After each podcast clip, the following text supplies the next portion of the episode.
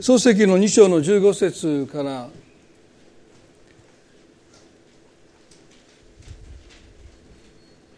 神の働きと私たちの役割という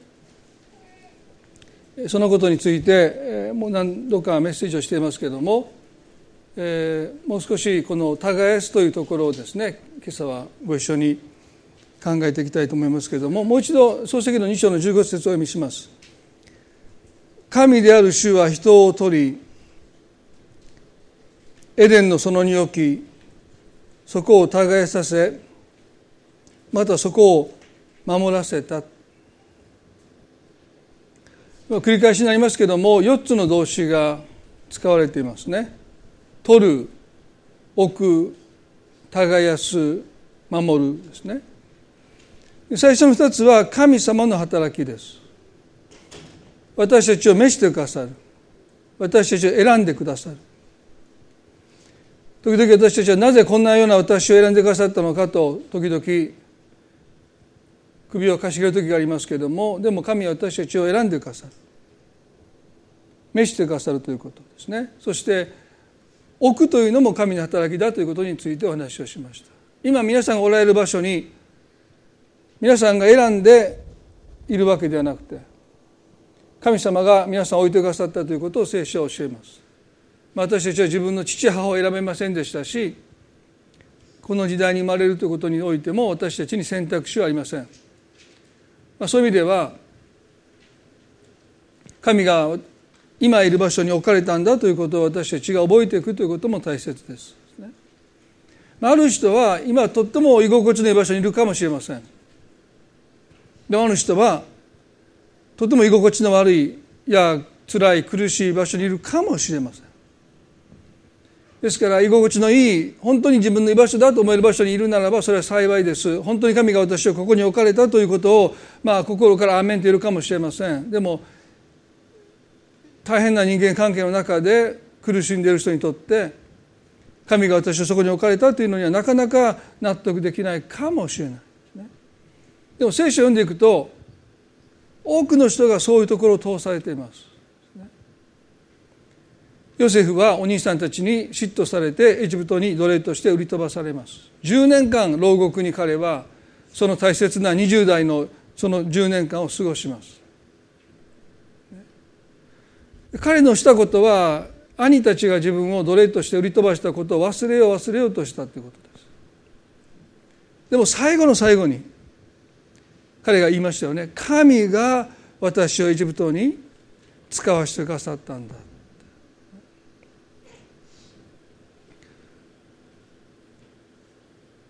皆さんが今日いる場所それは皆さんが望んだ場所でないかもしれません。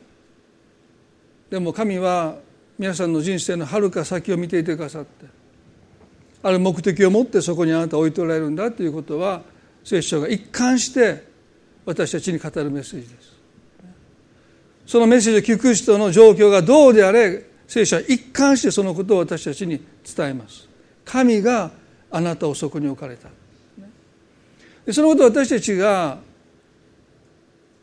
認めれば認めるほどその地を耕そうとします、エデンのその耕すようにと神様がおっしゃった。それは人の役割です。耕すとはそれを手を加えていくということですよね。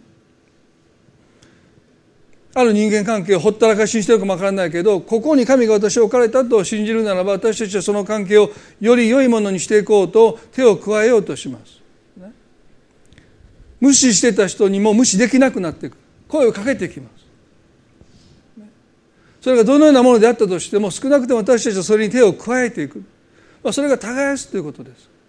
豊かに少しでも豊かにしていこうってですね。イエス様があの種まきの例えで御言葉を聞く人の心の状態を4つの土地の状態に例えてお話をなさったんですね。一つが道端です。二つ目が薄い岩地です。三つ目が茨の地です。四つ目が良い地です。良い地にまかれた種だけが実を結んで30倍60倍100倍の実を結んだとおっしゃった。で良い地というのはどういう地かというと人が絶えず手を加えてその土地を耕しているその土地を柔らかくしている。残念なことに実を結ばなかった3つの土地のその2つは道端と薄い岩地です。共通は何でしょうか？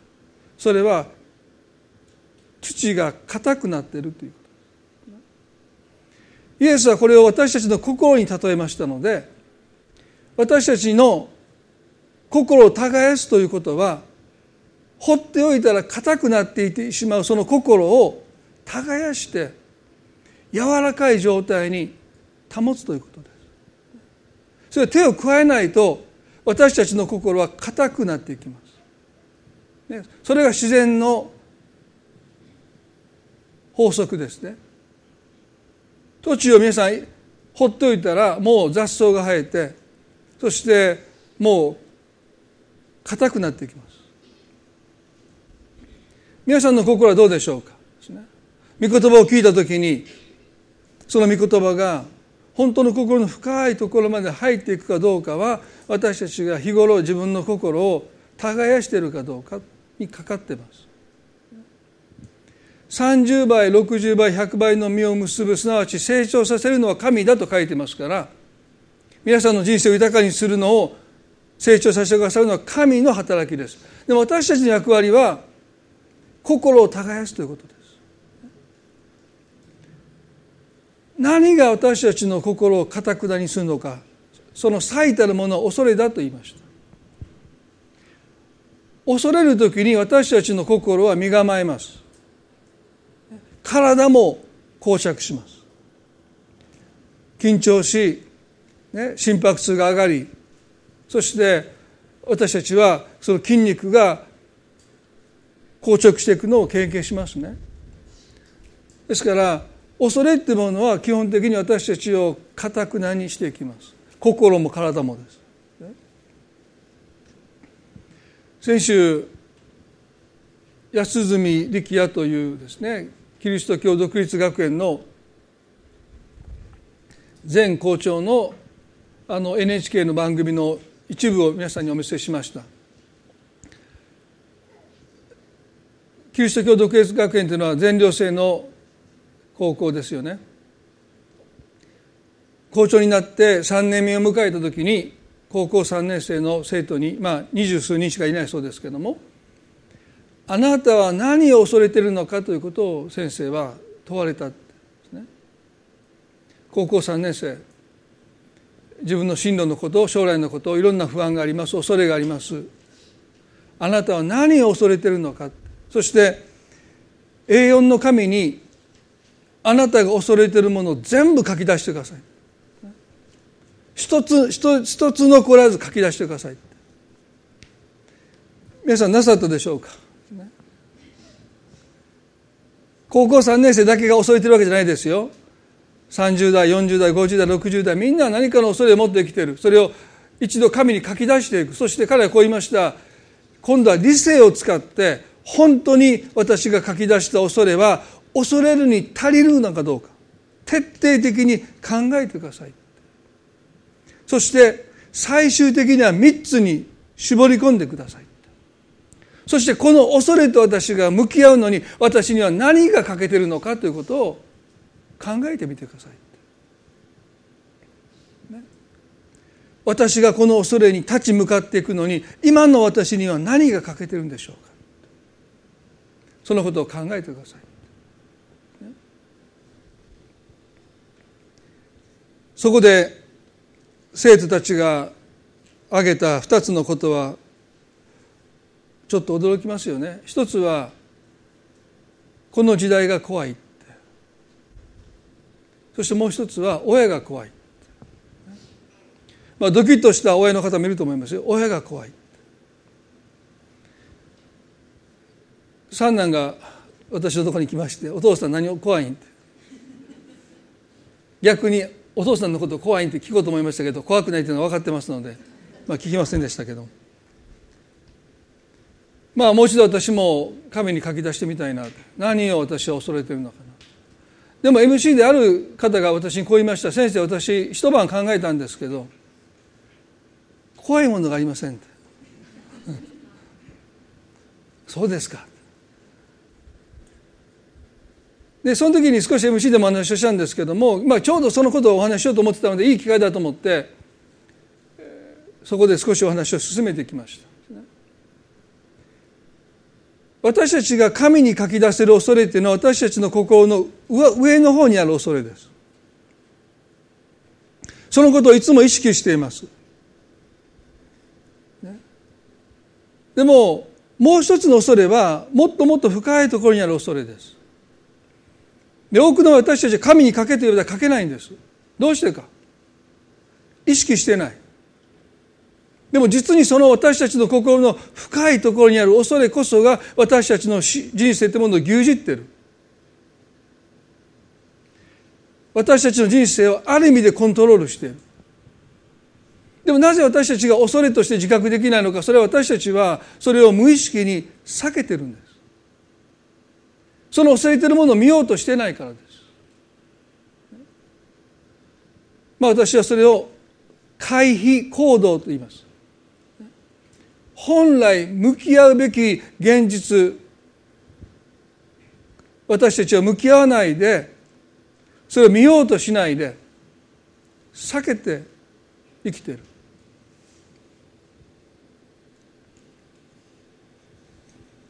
皆さんね椎間板ヘルニアという腰痛病になった方はコロナで何人おられますか？数名数名ですね。もうめちゃくちゃ痛いです。私2回しました。自慢です。20年前と去年。あんまいないんですよ。皆さん。2回も別の箇所で椎間板ヘルニアになる人。もう私が唯一誇れることです。2回しましたって。もう去年もめちゃくちゃ痛くて。もううちの奥さんに救急車呼んでって言いかけました。3日間眠れませんでした。夜ね。でそれちょうど台風が近づいてきて低気圧があっておそらく神経痛なのでもうもう夜叫んでる声を出さないで叫んでる。3日間ずっと叫び続けてああもうもうもう無理って。もう救急車にどしって言いかけてもう手術するって言って。でその時にまあ電話がかかってきてある牧師からね絶対手術したらダメよって。まあそれで思いとどまって。で次の日に痛みが不思議となくなってですねまあ回復していきましたけども皆さんね椎間板ヘルニアしますとね私たちの体に異変が起こるんですね。それはあまりの痛みに体が勝手に曲がっていくんです。びっくりしますよ自分で鏡見たら。もうこんな風に体がなるんですね。でも自分で痛みを避けてるわけじゃないので自分の意識はまっすぐなんです。でも鏡見たら体が曲がってるんですよ。これ自分の体だと思うんですけどもうぐにゃーって曲がるんですよ。でも意識してやってないのでまっすぐだって思ってるのにもうこんな状態で。写真撮ってお見せできたらよかったんですけど人間の体って痛みを避けていくんですね。私たちの心も恐れを避けるんです。ですから私は恐れてると思ってないんだけども実は私たちはその恐れを避けて回避して生きている。ギデオンという人が聖書に登場します。四式の6章皆さんにちょっと開いていただけますかギデオンのあ四式の6章の11と12を読んでみたいと思います。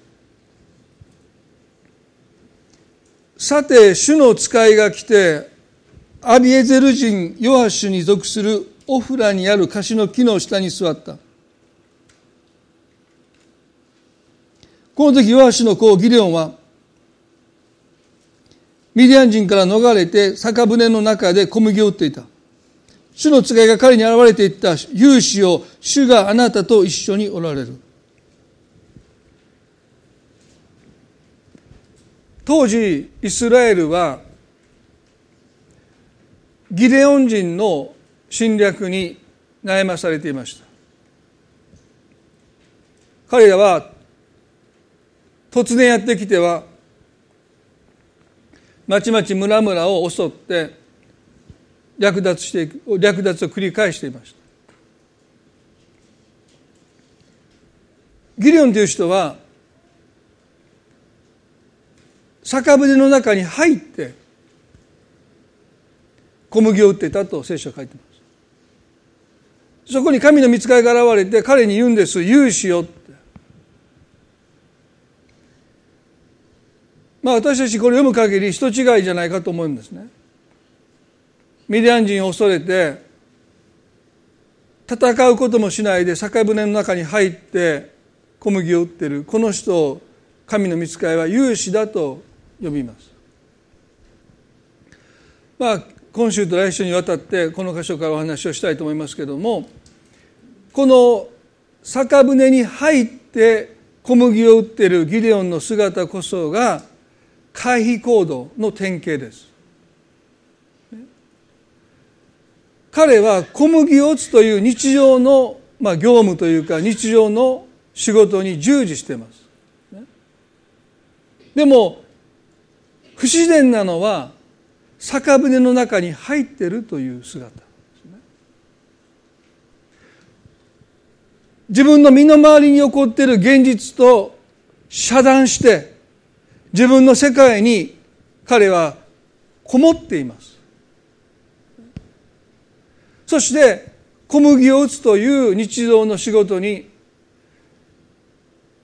世界は何ら問題なく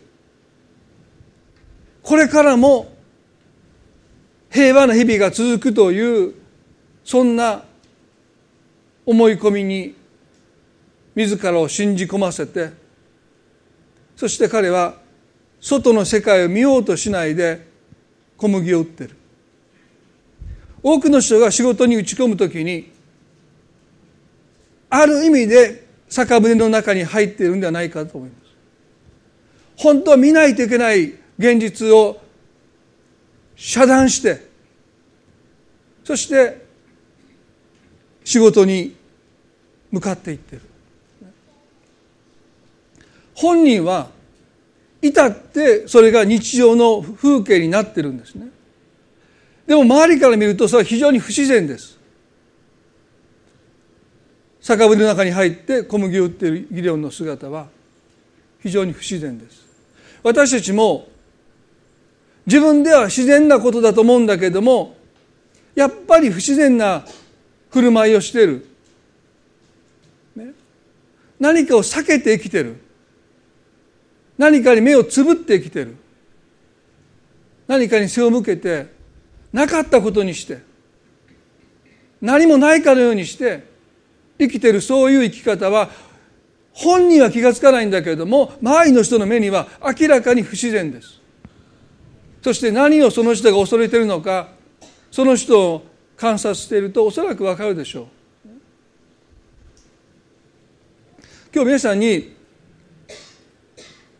チャレンジしたいことは皆さんにとっての酒舟とは何か。あなたは何を恐れて何を避けて生きているのか。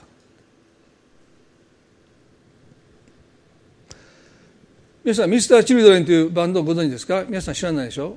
私もあんまり知らないんですけど。まあファンでもないんです、ね、ファンの人すいません。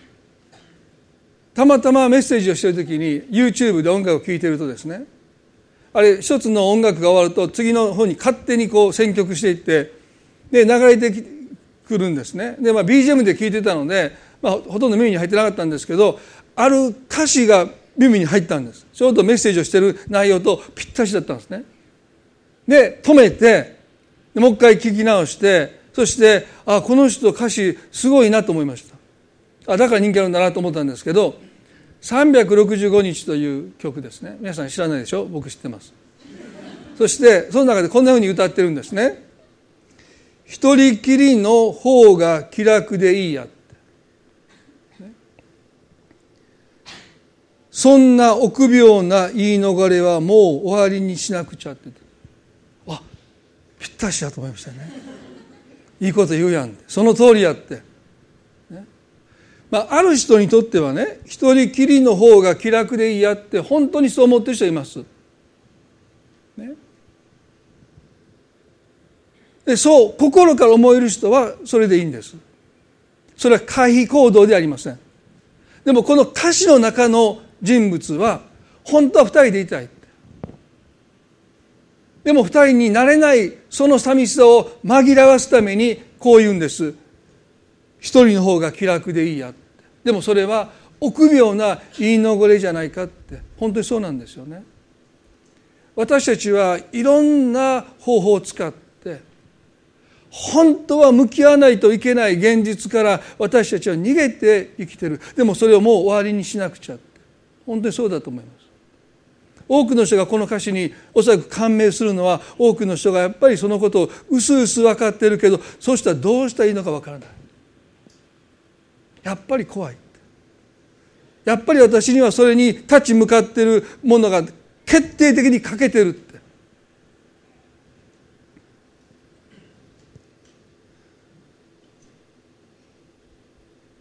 技量もそうだったと思います。だから酒舟の中に入って小麦を売ってた。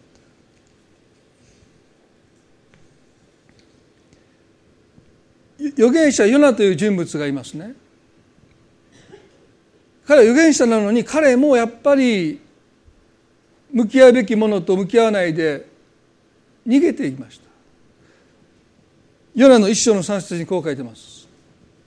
しかしヨナは主の御顔を避けてタルシシュへ逃れようとし立ってヨッパに下った。彼はタルシシュ行きの船を見つけ船賃を払ってそれに乗り主の御顔を避けて皆と一緒にタルシへ行こうとした。このヨナ書の1の3という一節の中に避けるという言葉が2回使われてます。彼は避けて避けて逃げていった。彼だけでしょうか？人生において逃げてるの。は私たちも含めて私たちも同じだと思いますね。でもここで彼の特徴はねアッシリアの首都ニネベに行けと神様に言われました。今のシリアです。そして皆さん歴史の本をお読みになったらこのアッシリアという国がどんなに残酷なことを捕虜にしたのか、ね、アッシリアがあって次ベルバビロンでしょ？でちょっとマシになったんです。でもバビロンも結構ひどいですよ。でペルシャになるとまだちょっとマシなんですね。でもアッシリアっていうのは一番野蛮だったと。捕虜を捕まえるどうするかというと左手を切断して右足と左足切断して右手だけを残します。で全員並べてそして彼らがと握手をしていくんですね。だからもう捕虜の人は左手も切断され両足切断されて右手だけを残されてそして君主というか王と握手を交わしていく。そのためだけに、ね、右手だけを残されている、まあ、そんなことを平気でしてた。だからヨナはそんなことを知ってたと思いますよ。そして数十万の民が住んでいるニネベの町に預言者として一人で行けと言われました。行けますか皆さん？もし捕まったら、ね、安田さんという方は今解放されて日本に戻ってこられましたけどもまあおそらく生きて帰れないかもしれない。預言者というのは基本的には自国のために使わされるのにヨナだけが違法人に使わされました。特例中の特例ですなんで私だけが同胞のために使わされじゃなくてアシリアのニネベの首都に使わされるんだっていうのはヨナにとっては非常に恐れたと思うんだけどもでも実は彼はそのことを恐れてないんですね。彼が恐れたのは聖書は何て書いてますか？主の御顔だって書いてます。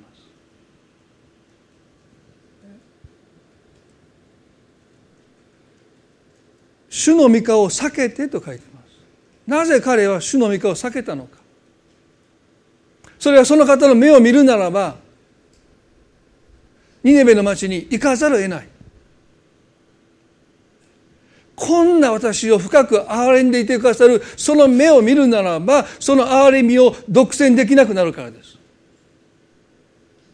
私だけが助かればいいなんて言えなくなるからです。行きたくないあのニネベに行かざるを得ないからです。その深い憐れみに満ちた眼差しで見つめられると。私たちも時々ね人を許したくないと思う時に何をしますか？神様の見つめる目を避けますよ。もし神様と目と目があって深い憐れみを持ってこんな私を見つめてくださるそのその目に私たちが触れるならばもう私たちは許したくない人に許しを与えざるを得なくなってきます。だから私たちはその目を避けるんです、まあ、ちょっと前にですね私のメンターのジェリーさんからスカイプの電話が急にかかってきました。いつもの約束事は日を決めて時間を決めてスカイプするんですね。私にとっては大体夜の10時以降、まあ、彼にとっては朝の7時8時なんですけども。その日はもう何の約束もしないのにピコピコピコピコピコどうしようかなみたいな。急ですからね。ここの準備できてないし。でスカイプですから彼の顔がいきなりスクリーンにバーンって出るんですね。いつも私の方を見てですねもう目を目を見つめてきますからね。私がどんなく調子が悪い時は目下を節節めがちにするんですけど。であのことどうなったっていつもチャレンジされますからねいつもね。あのことと向き合ってるかみたいなことを言うんですよ。でまあよく言われるのはあなたの奥さんの心の状態はどうですかってまず言われるいや僕前言いました「She is fine」だから彼が言いましたよ「ノブ、ね、20年間ぐらいあなたは奥さんは大丈夫だ。そんな人いない」って。そんなわけないとかちゃんと向き合ってんのかって。でもファインって言っていやそんなことはない。お皿も落ち込む時もある悲しむ時もあるのにあなたいつも何回聞いても「She is fine 」絶対向き合ってないと言われてですね。まあまあ結構もう75歳ぐらいのねもうすごい人ですよね。まあ54歳になってもまだそんなふうにもう蛇に睨まれたカエルのようにですね。もうその人の間私結構目のやり場に困るんですけどもね。特に何かに逃げてる時は。チャレンジされていや僕にはできないですよ。まあでもね本当に今の私がいるのは彼がもういつもいつもチャレンジして私が逃げもうほってたら逃げますからね。ですからもう向き合うように向き合うように向き合うようにといつもいつも励ましてくださってでその目を見たくないんだけど見てしまうとですねまあもう分かりました。って言いながらしないんですけどね。でまた電話かかってくるんですけど。まあでもね皆さんヨナという人は主の御顔を避けた。やっぱりその目を見つめてしまうと行かざるを得なかったって。で行ってしまうとどうなるか彼はうすうす感じていました。神様は私たちが滅んでほしいと願ったあのニネベの町の人たちを憐れまれて裁きを下さないということを彼は知っていました。実際そうなりましたね。それで彼は神様に向かってこう言いました。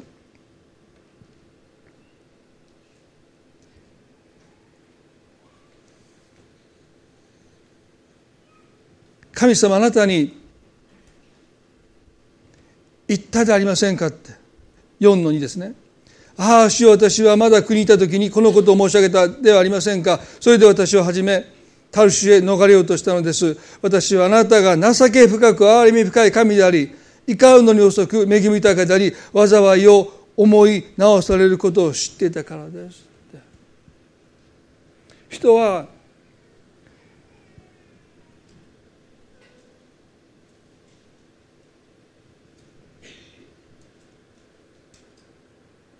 主の御顔さえ恐れて神様がこんなひどい人を許されるんだっていうことが怖くてヨナは逃げていきました。皆さん呼ぶという人物もね聖書の中で最も苦しみに耐えた人として描かれているあの呼ぶがですね何を恐れているのは皆さんご存知でしょうか、彼が経験した苦しみに私たちが少しでも味わうなら私たちはもうやっていけませんでも彼は耐え抜いていった。そういう人も何を恐れたのか。呼ぶの一の子でこう書いてますこうして祝宴の日が一巡すると呼ぶは彼らを呼び寄せ性別することにしていた彼は朝翌朝早く彼ら一人一人のためにそれぞれの全書の生贄を捧げた。呼ぶは私の息子たちがあるいは罪を犯し心の中で神を呪ったかもしれないと思ったからである。ヨブはいつもこのようにしていたと書いてます。ヨブには10人の子供がいました。そして息子と娘がいて息子たちは自分の誕生日に他の兄弟を呼んで誕生盛大な誕生会をしました、ね、3,000年4,000年以上前のその時代に誕生日会をしていたわけですよね。でそれが一巡するとすなわち全員の誕生会が終わるとその翌朝早くに、ね、何を彼は急いでるのか翌朝早くに兄弟を全部集めてその一人一人のために全焼の生贄を神に捧げたと書いています。で全焼の生贄とは罪を犯したことに対して神様にどうか罪を許してくださいというお願いをする生贄なんですね。で彼はその祝宴が一巡するとその息子たちのために全焼の生贄を一頭ずつ捧げていった、ね、理由は何ですか？こう書いてますよ。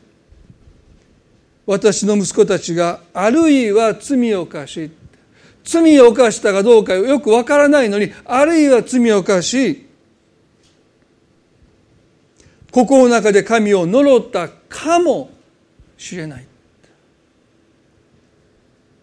これがヨブの恐れでした。彼は自分の子供たちと向き合うことができなかった父親です。あの聖書の中に描かれている信仰の猛者というかヒーローのような呼ぶですら彼が恐れたのは子供たちと向き合うということでした。聞けばいいでしょ。あなたは罪を犯したのかって。息子よ。息子はあなたは神を呪ったのかって。直接聞けばいいのに。彼は聞けなかったんですよ。だから全書の生贄を罪を犯したかもしれない。呪ったかもしれない。そして彼は向き合うべき現実から逃れるために全書の生贄を神に捧げている。それを聖書はねヨブはいつもこのようにしていたそれがもう彼の習慣になっていたということです何の違和感もなく彼はそれをしていた。でも息子たちは多分不自然だったと思いますよ。なぜ父親は私たちに聞かないのかって。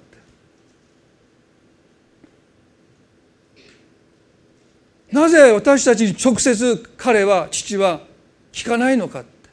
なぜ毎年毎年毎年一言も尋ねることをしないで黙々と全焼の生贄を父は神に神が求めてもいないのに捧げるのかって息子たちにとって父呼ぶのその姿は不自然でしたよ。でも呼ぶ自身はそのことに全く気がついていません。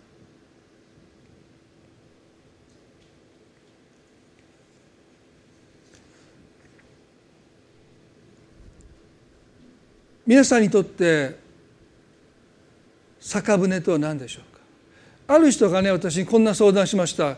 詳しく言うと誰か分かるので言いませんがこんな相談したんです。相談があります。何でしょうか？これこれこれこれこれこれこれこれです。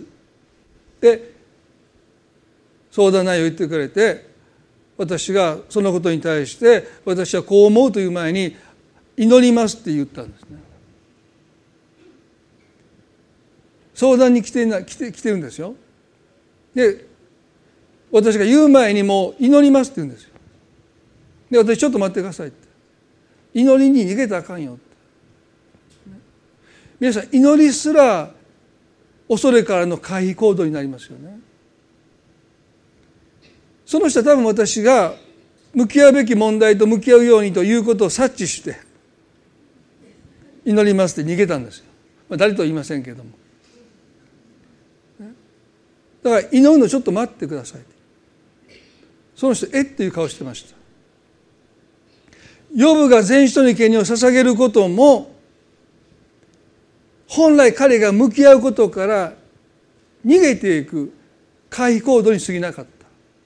多くのクリスチャンにとって時に祈りですら問題から背を向けるための回避行動に陥っていく。祈りは私たちが向き合うべきことと向き合わせる力を私たちにくれるためであるならば大いに祈るべきですよね。でも向き合いたくないことから私たちが逃げていくために祈りに向かっていくならばますます私たちは向き合うべき問題と背を向けて生きていってしまうその時私たちは祈りすらやめないといけない一時的にそしてもし祈るならば神様どうか私が逃げてきたこの私が恐れてるこの問題と予部にとっては子どもたちの心と私が向き合うことができる力をくださいと求めるならば神様は喜んで祈りを通してその力を私たちにくださいます。神の見つかいはギリオにこう言いました。勇士を主があなたと一緒におられると言いました。ミディアン人を恐れて酒舟に隠れていたこの彼がどこが勇士なんでしょう？人違いのに思いますね。でもそうじゃない。来週またお話しますけれどもこの見つかりの勇士よという声にギデオン自身が反発します。私のどこが一体勇士なんですかと彼は反発するんだけれどもそれは大きな勘違いが原因です見つかりがギデオンを勇士だと言ったのは彼自身が強いからではなくて主があなたと一緒におられるというこの事実をもってしてあなたは勇士だと言われているんです。神様は皆さん一人一人に同じことを語っていてくださいます。勇士をと呼びかけています。で皆さんいいでしょう。ギデオンと何？に私のどこが勇士なんですか？私は酒舟の中に隠れて、ビビって、身を潜めて小麦を売ってる私のどこが勇士なんですか？と私たちは反応するかもしれません。でも主があなたと一緒におられるというこの事実をもってして私たちは勇士なんです。それはあなたがどう感じようとあなたと敵対してるかしてるかどう感じるかが問題ですよ。聖書にはっきりと書いてます。神がもし私たちの味方ならば誰が敵対できるでしょうか要はあなた自身がどう感じるんじゃなくてあなたに敵対してる人があなたを見てどう感じるかです。もし主があなたと一緒にいるならば、その人はあなたを見て恐れてるんです、ね、イスラエルという民がエジプトの地を離れて約束の地に入っていこうとした時に彼らはその地に住んでいる敵があまりにも多くてあまりにも強かったので彼らは入ることを拒みました。ね、入っていきたくないこう言いましたよ。神はこんなところまで私たちを連れてきて敵の剣によって私たちを殺そうとしているのかさえ言いました。そう思えたんです。そして彼が言ったことは私たちは彼らの目にはイナゴのようだったまあ、最近の人イナゴ見たことないという方いるんですけどね。もうイナゴですね。食べた方は何人かあると思いますよね。でも大げさです。イナゴのようだったって。そんなことないでしょ。でもそう思えるんです。でもこんな皆さんストーリー裏返したらどんなご存知でしょう？彼らが40年荒野でぐるぐるぐるぐるもう約束の地に入っていけなくて40年で歳月をある意味で無駄に過ごしてしまったそしてついにヨシアという人を通して約束の地に入っていった時に彼らが耳にしたことは驚くことでしたね。なんて彼は言ってたのか。イスラエルという民が自分たちの国に近づいてきていることを知らされて私たちはもう戦々恐々としていました怖くて怖くて震え上がっていましたって聞くんです。どうしてか。主が彼らと共におられたからですよね。ですから皆さん私たちが別に自分が強くなったから向き合えれるわけじゃないんです。でも主が共にいてくださるからそのことがあまりにもリアリティを持ってるから向き合えれるんです。でもこの時のギデオンはその言葉を聞いてきれい事のような言葉に聞こえました主があなたと一緒におられる彼は反発するんです最後その箇所を読んで終わりたいと思いますけれども四式の6の13ですね。ギレオンはその見つかりに行った。ああ、主よ、もし主が私たちと一緒におられるならなぜこれらのことが皆私たちに起こったのでしょうか私たちの先祖たちが主は私たちをエジプトから登らせたではないかと言って私たちに話したあの驚くべき宮沢なら宮沢は皆どこにありますか？今主は私たちを捨ててミディアン人の手に渡されましたと言いました。ギレオンは見つかりのその言葉に反論します。反発します。ああ主よもし主が私たちと一緒におられるならなぜこれらのことが皆私たちに起こったのでしょうか？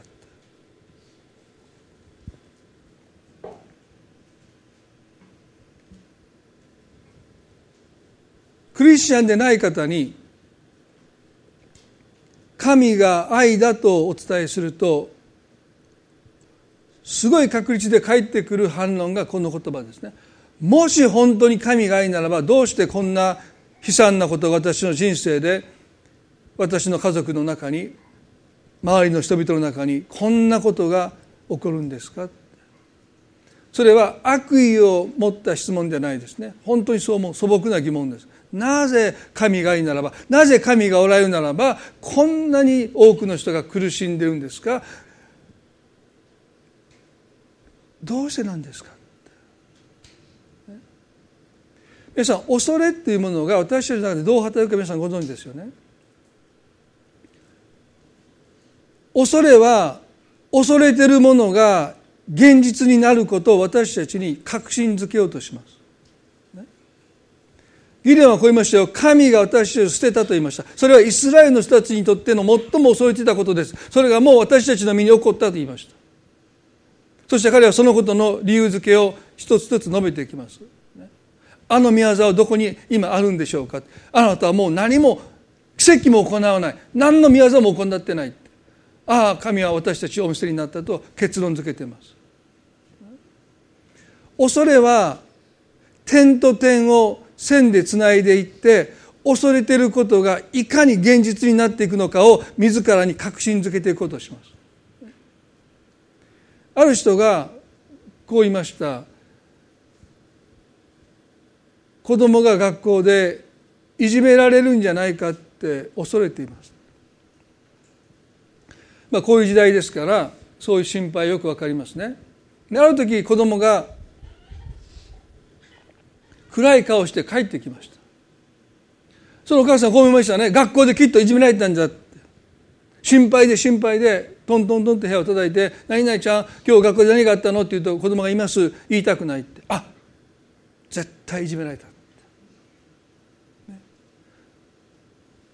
学校に電話して「先生今日学校で何かありましたか?」うちの子供が暗い顔で帰ってきて何も話したくないって言うんです。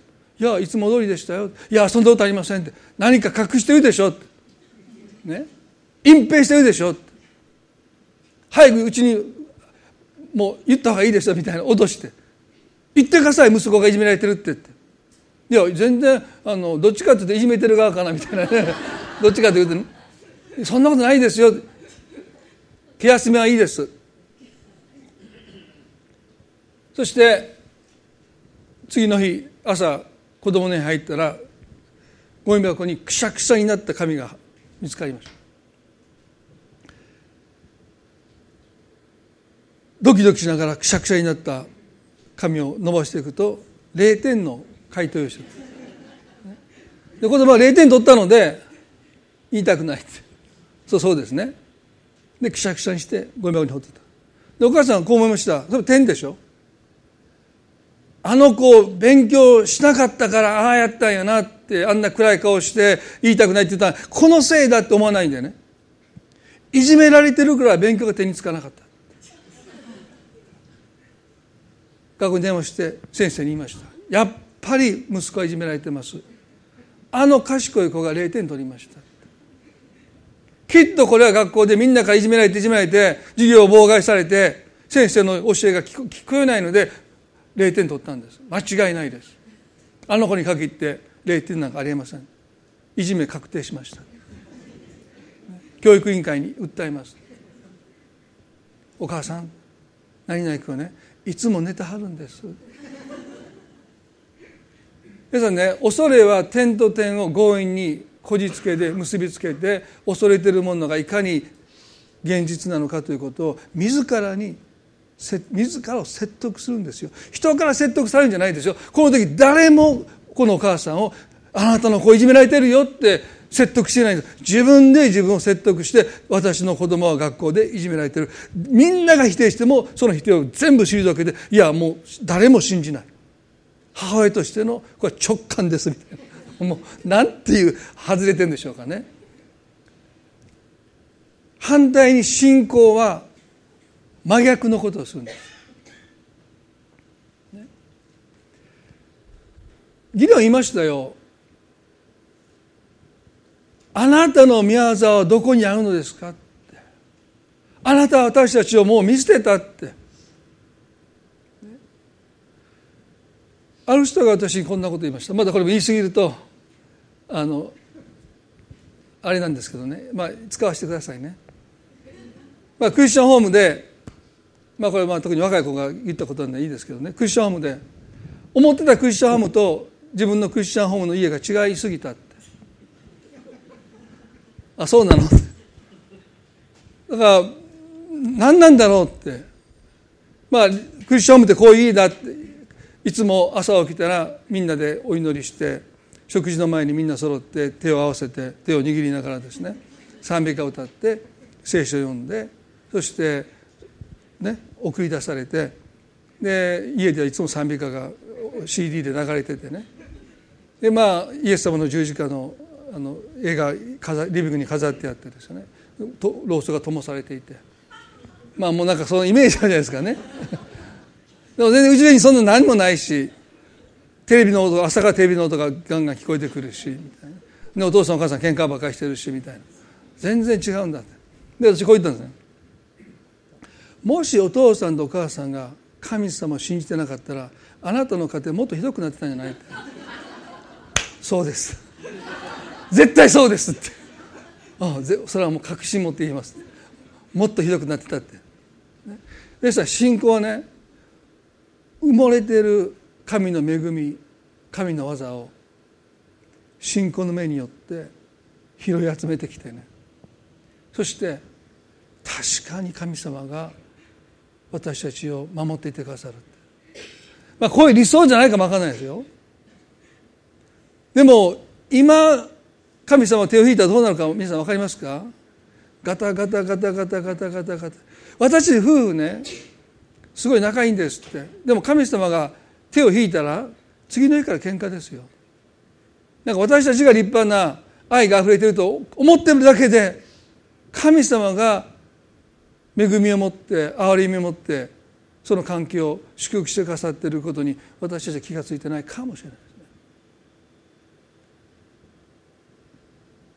ギレオンは「あなたのあの宮業はどこにありますか?」と言いました。でももし信仰の目を持ってもう一度同じ風景を見ていくならば至る所に神様が働いていてくださる神様が憐れんでくださっている神様が恵みを与えてくださっていることが明らかですよ。現に神の見つかりがこのギデオに現れてくださったこともしかりです。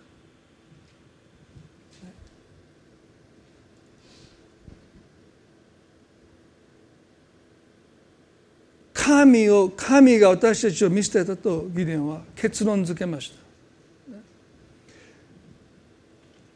皆さんまあ来週そのことをお話しますけれどもね最終的に神はギデオンを使わしますミリアン人との戦いに。でその前に一つのことを命じました。それを最後に読んで終わりたいと思いますね。四季の6の2526です。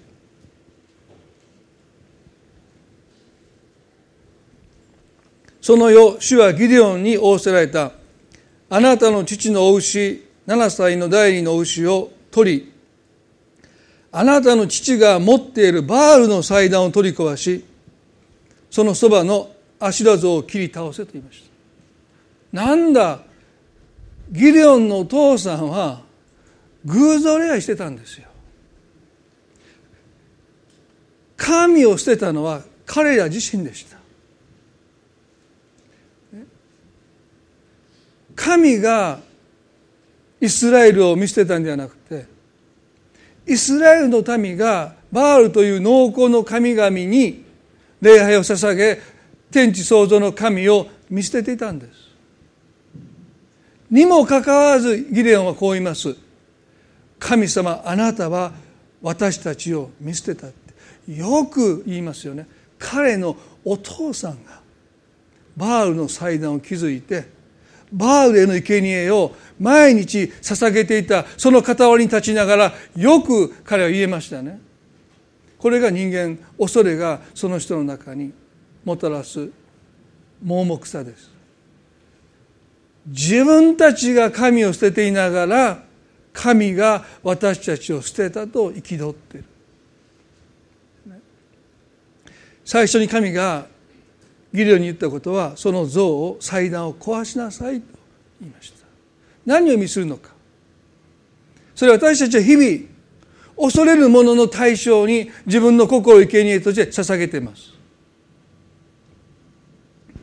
そのことに心を捧げてそのことに心をとらわれてそのことに心を支配されます。あの子供がいじめられるんじゃないかと恐れてるお母さんが毎日いじめられるんではないかという恐れに自分の心を向け自分の心を捧げてそのことにいつもとらわれて生きています。彼女を支配していたのは彼女が恐れていた子供がいじめられるんじゃないかという恐れが彼女を呪縛していた。それは彼女が自分の心をその祭壇の上でその恐れているものに捧げているからです。でも聖書はこう言いますよ。本当の意味で恐れるに足りるのはこの天と地を作られた神様だけだった。で私たちは「if の念」ですね「if の念」それはあなたはなんと偉大なお方なのか。そのことにもう心も体も震えるぐらい。でもその方が味方でよかったという震えですね。敵に対して恐れる震えじゃなくてあなたが私の味方でいてくださってもう私はもうよかったってもう身震いする、ね、その恐れを聖書は「イフの念」と言います。あなたが敵だったらもう私には勝ち目がありません。もう私は本当に絶望でした。でもよかった。神様が私の味方なんて。皆さん聖書ははっきりと書いてますよ。神は私たちの味方だ私たちはにもかかわらずその方が私の味方でいてくださることに身震いしてるでしょうか。それともこの方が味方でいてくださることによってもはやもう敵になり得ないものに対して私たちは心を捧げて囚われて振り回されて支配されてもし来てるならばもう一度自分の心に祭壇を築いてイフの念をこの天と地を作られた唯一恐れるに足りる神様に私たちの心を捧げていくときに主があなたと一緒におられるというこのことが私たちの中でリアリティを持ちます。本当に一緒にいてくださるんだというリアリティを持つときに私たちは弱いままですけども今まで向き合うことのできなかった問題と主が一緒にいてくださるならば私は立ち向かっていけるって言ってその問題とようやく私たちは向き合うことができる。今日皆さんあなたにとっての酒舟とは何でしょうあなたは何を恐れて私にはもう到底立ち向かえない。一人ではそうでしょう。でもね神様が一緒にいてくださることをぜひ知っていただきたい。神はあなたの味方です。全ての人があなたに敵対しても神はあなたの味方になっていてくださる。それがあのキリストイエスが十字架の上であなたの身代わりとなって死んでくださったその神様の愛その愛の御業は私はあなたを捨てないというメッセージです。何があってもあなたを捨てない。その方があなたといつもいてくださることを私たちはどれだけリアリティを持って心の中で覚えているでしょうか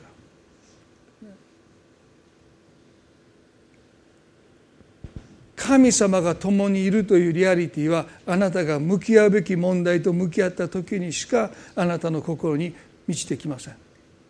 逃げてる時避けてる時神が共にいてくださる確信を私たちは持てないんですね。リアリティは失われるんですね。でも恐る恐るでもいいから本当に神様が私と一緒にいてくださるならば私は向き合います。もしヨブが子供たちと向き合うことができたならばヨナがそして聖書に記されているたくさんの人物がそして私たちが。神様が私たちに勝利を与えてくださる方だということを私たちは経験するんじゃないかなと思います。一言お祈りしたいと思います。どうぞ目を閉じて。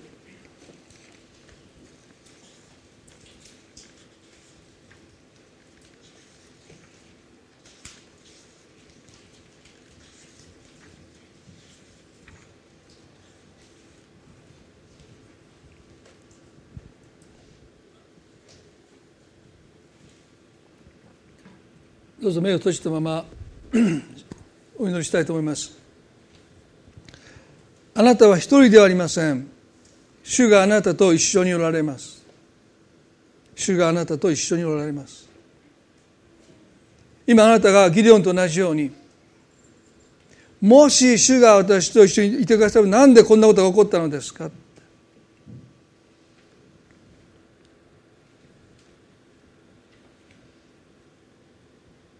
そのことについて神は一言も説明なさいません。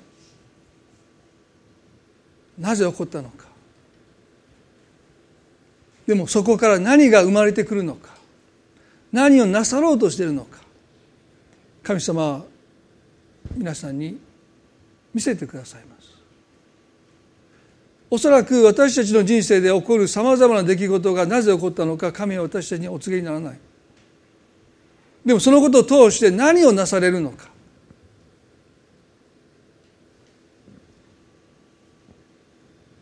あなたの人生に起こった出来事で無駄になることは一つもないと信じます。神様は全てのことを働かせてと書いてます。益としてくださる。全てのことです。いいことだけじゃない。全てのことを働かせて。益としてください。多くの人がどうして神と出会うのか。多くの場合辛いことを通してです。大切な人を失ってです。病になってです。苦しみに出会ってです。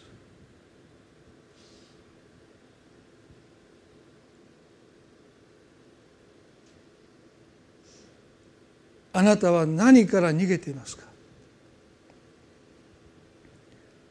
あなたの行く人生はその方向でいいんでしょうか？あなたには向かっていくべき人生の方向があると思います。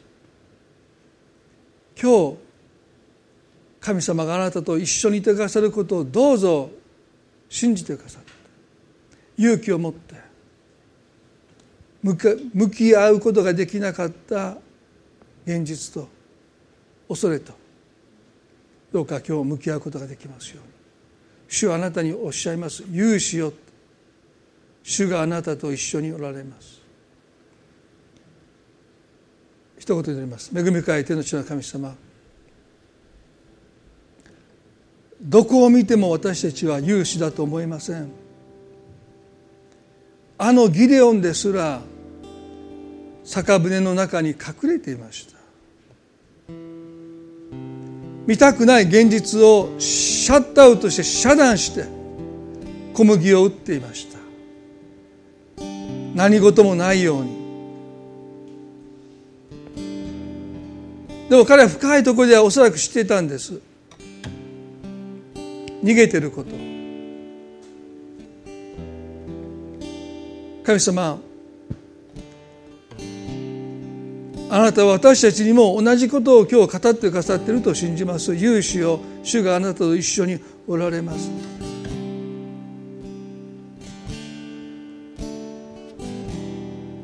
神はあなたを見捨てません。それがあのキリストの釘付けされた十字架の姿です。人々言いました。もしお前が救い主なら自分を救ってみろ。その十字架が降りてこいと言いました。キリストはあの十字架から降りようと思えば降りれました。でもキリストは釘付けされて息絶えてきました。それはまさに神様のメッセージです。私はどこにも逃げないって。あなたを見捨てないって。死に至るまで。最後の最後まで。あなたと共にいるというメッセージがあの釘付けされたキリストの姿です。今日神様が最後の最後まであなたと共にいてくださることをあなたに語っていてくださいます。さあ今日で終わりにしようって。さあ向き合おう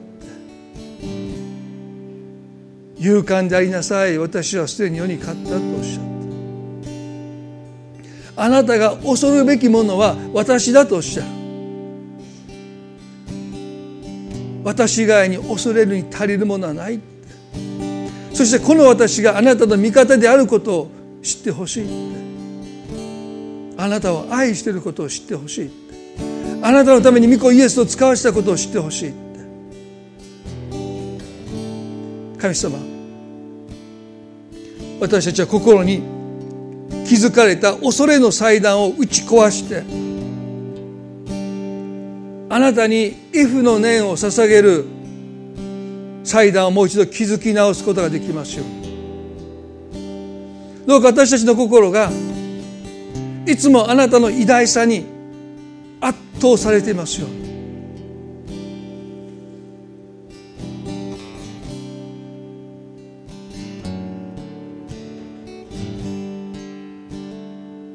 あなたは何を恐れてるのか。今日あなたの声に応答していきたい。そう願います。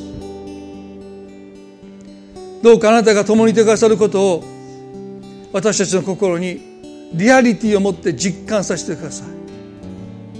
目には見えない神様ですけれどもでも一緒にいてくださるこのことを今日今まで以上に確信を持って恐れは神の不在神が見捨てたことを私たちに説得します。でも信仰は神が私たちと共にいてくださることをありとあらゆるものに目を向けてそれは私たちに語りかけてきます。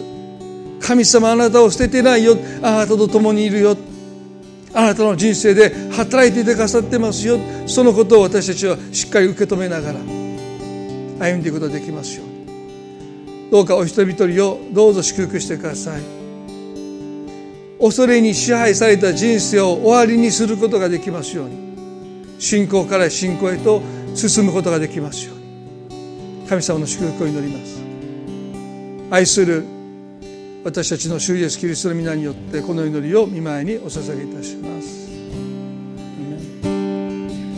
それではご一緒に立ち上がっていただいて賛美を捧げたいと思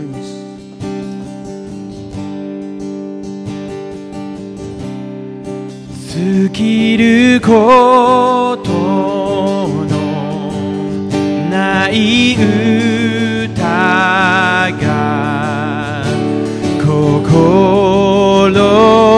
にある嵐の時揺るがない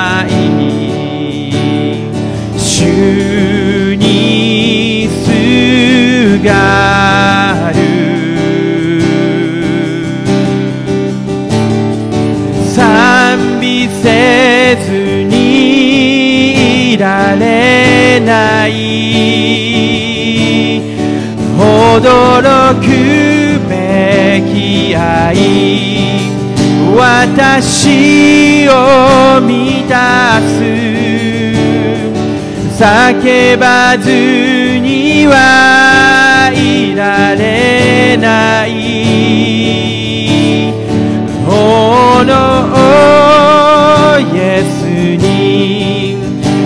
愛されてる。今は。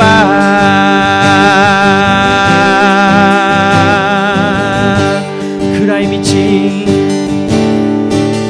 暗い道。歩む時。主に目を留め。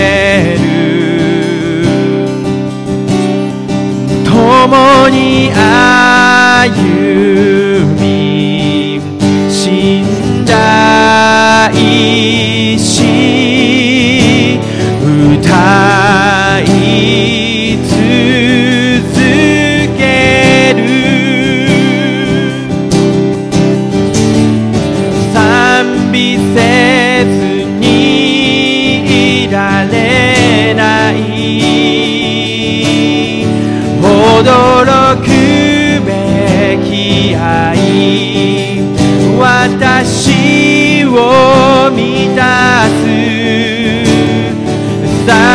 ばずにはいられないものイエスに愛されてる。今は問題ある時も問題ある時も。勝利していても道を踏み外しまた倒れても共にいてくれて支える祈る時耳を傾けられる。だから私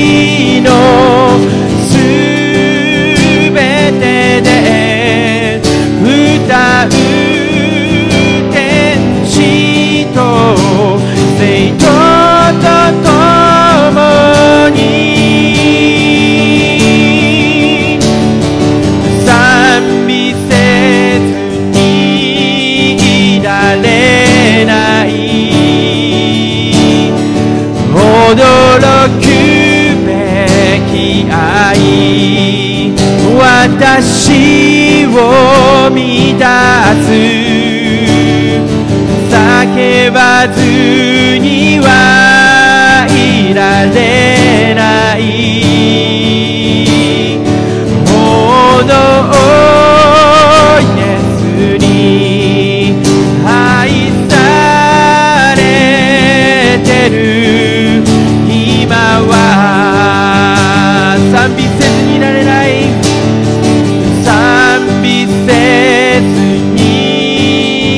られない。驚くべき愛。私を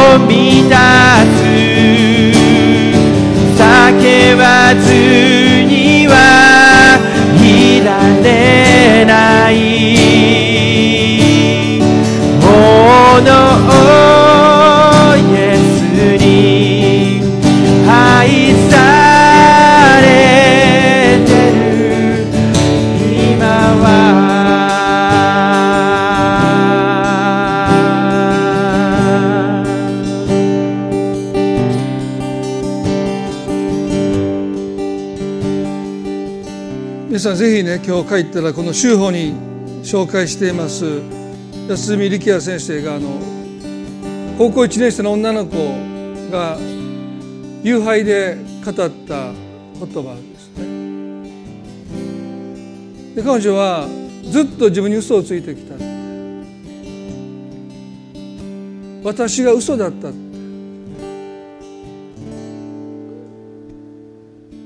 私の中にある偽りの自分に目を背けてきてきた。この最後の下から私になるためもう一度私と出会いたいここで切れるんです。そして数ヶ月経った後その後の言葉を彼女が夕拝で言ったそうです。暖かい光は暖かい太陽は暖かい人は暖かい手を広げ太陽背中に浴びながら伸びをした。私の背中は光を受け受け取る。暖かい。私の方を伝う涙は温かい。彼女の心が恐れていたものと勇気を持って向き合った時におそらく神様が一緒にいてくださることを経験しそして心が開かれていった。人のぬくもりっていうものが心に感じ取れた。本当に彼女は変わってきましたと先生はおっしゃっておられました。ぜひこの1週間私たちも時間を見つけて自らの心と向き合っていきたいなとそう願います。それでは今朝互いに挨拶を持ってこれで礼拝を終わっていきたいと思います。